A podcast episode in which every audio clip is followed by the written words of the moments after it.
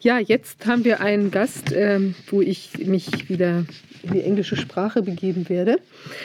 So, um, I hope she's with us. Um, Alexandra Sascha Latipova, are you with us?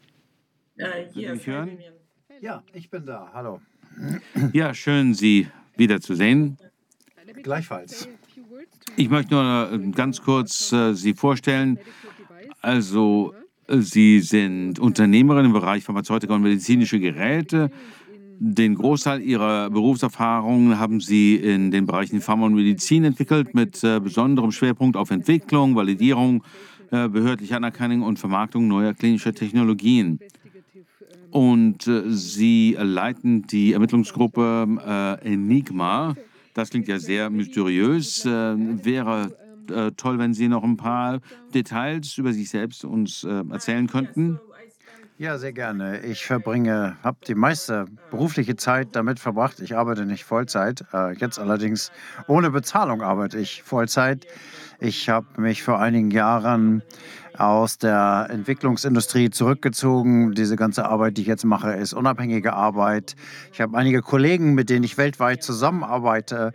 Und meine Erfahrung in der Pharmabranche war, klinische Studien durchzuführen für viele verschiedene Pharmaunternehmen, unter anderem auch Pfizer. Und das ist der Grund, warum ich die ähm, gesetzlichen Anforderungen genau kenne, glaube ich, weiß, was erwartet wird für etwas, was als sichere Medizin äh, erwartet wird von sicheren Arzneimitteln. Und ich sehe eben, dass das hier überhaupt nicht der Fall war. Und wir die quasi in flagranti erwischt haben, wie sie weltweit die Regeln gebrochen haben. In Europa, in Kanada, Australien, USA, überall. Gleichzeitig haben sie ihre eigenen Regeln äh, gebrochen. Und das hat mich letzten Endes dazu gebracht, mir das näher anzugucken. Und ich arbeite jetzt mit äh, Catherine Watt, einer Anwältin, zusammen, einigen anderen Anwälten ebenfalls äh, und äh, Datenanalysten. Und das hat uns dazu gebracht, das gesamte Bild dieser Straftaten und dieser Verbrechen zusammenzufügen. Wer macht da was? Ja, toll.